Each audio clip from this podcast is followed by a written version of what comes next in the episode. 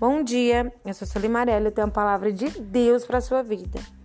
Hoje são 7 de agosto, você tem mais uma chance para ter sede. Eu pergunto a você, do que você tem tido sede ultimamente?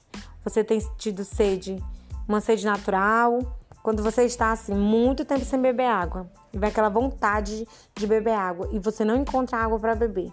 Fica faltando água, não é verdade? Se imagine agora no deserto.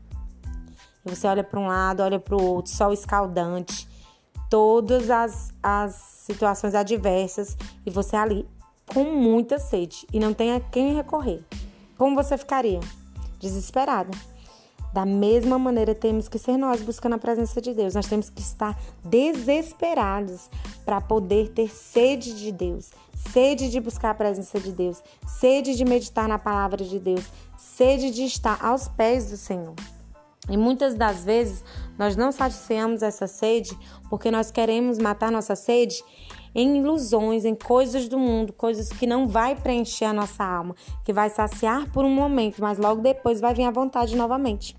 A palavra de Deus lá em João 7, 37 a 38 diz: Se alguém tem sede, venha a mim e beba. Quem crê em mim, como diz a Escritura, do seu interior fluirão rios de água viva. Jesus, ele nos, dá, nos faz um convite. Venham todos vocês que estão com sede, venham às águas, lá em Isaías 55, 1.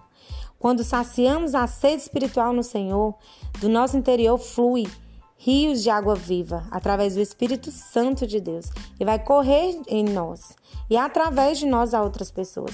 Nós temos que beber de tudo que Deus tem para nós, através da palavra, através da presença dele, orando, louvando, e jamais nós teremos sede novamente. Mas para isso nós temos que ter uma intimidade, para isso nós temos que ter uma busca, para isso nós temos que ter uma entrega.